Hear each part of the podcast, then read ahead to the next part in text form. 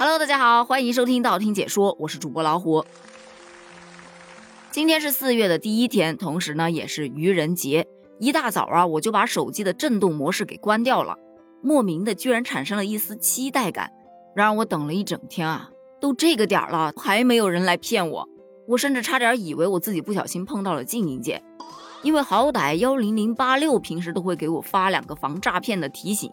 然而今天真的是什么都没有，这就让我想起了网友们说的一句话：愚人节是大家一年当中上当受骗概率最小的一天，因为遇到任何事他都会先思考思考这是不是假的。然后由于没有人来骗我，所以我就想着那就主动出击。我第一个就把目标对准了我老公。在此之前我还做了点功课，因为网上有好多好多这样的段子，但我觉得他都不容易上当。所以我就用了这一个原本的对话是：以后我不养猫不养狗，只养你。对方就会回一句：真的吗？或者怎么怎么地。然后你就可以回一句：嗯，毕竟养猪能发家致富嘛。我是真的觉得这个不错，还带着点宠溺的感觉，对吧？于是我就给他发过去了。我说我以后不养猫不养狗了，我只养你好吗？这个时候他不应该感动吗？可是他回我的居然是：你还是养狗吧。你说说这人完全不按套路出牌呀。我就回了一句：“真的吗？你同意我养狗了？”结果他来了一句：“今天是愚人节，你不知道吗？”好吧，被反杀了。于是从这一刻起，我放弃了后面的几个对象，不玩了还不行吗？其实说到愚人节呀，它也有别称叫万愚节、幽默节，时间呢是定为了四月一号，但是它并没有被任何国家认定为法定节日过。有人说它起源于法国，也有人说它起源于印度。但它到底起源于哪儿根本就不重要，因为这个节日的意义本来就只是给你一天的时间，让你去随心所欲地表达你自己。哪怕你在这一天说了你这一辈子当中所有的谎话也没关系，因为反正也没有人会信。但同样也有人在这一天说了自己这一辈子永远都不可能说出来的真话，但同样的别人可能也不会信。所以有很多人都觉得，对于成年人来说，这一天已经完全没有意义了。因为在整个成长的过程当中，最开始相信什么都是真的，慢慢到了叛逆期，你会觉得什么都是假的。可是当你再长大一些，走进社会了，你会发现所有的事情都是有真有假的。直到最后你顿悟了，发现已经无所谓真假了。有些事不一定非得揪出个对错来。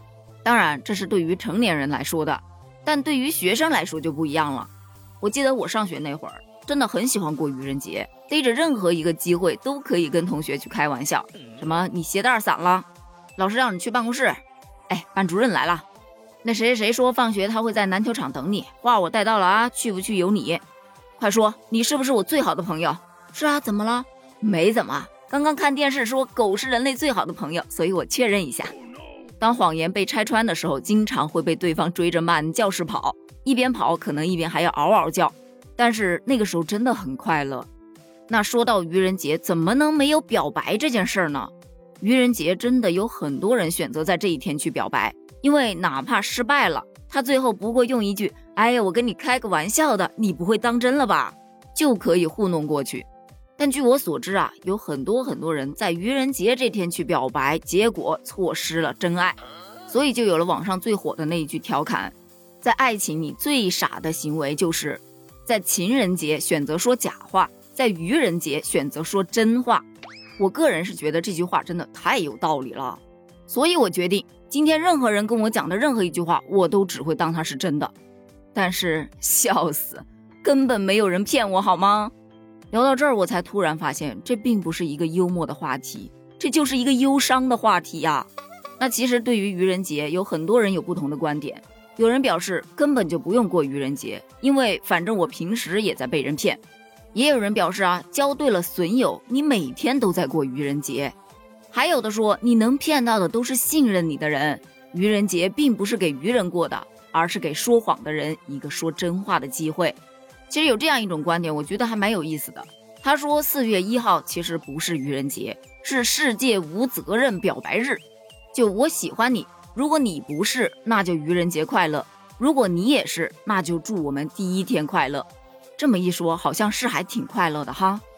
对于以上几种观点，你更赞同哪一点呢？那另外，今天都说了是愚人节嘛，你今天说的谎都是可以被原谅的。所以你在评论区夸我一句怎么了？反正我全部都会当真的。评论区见喽，拜拜。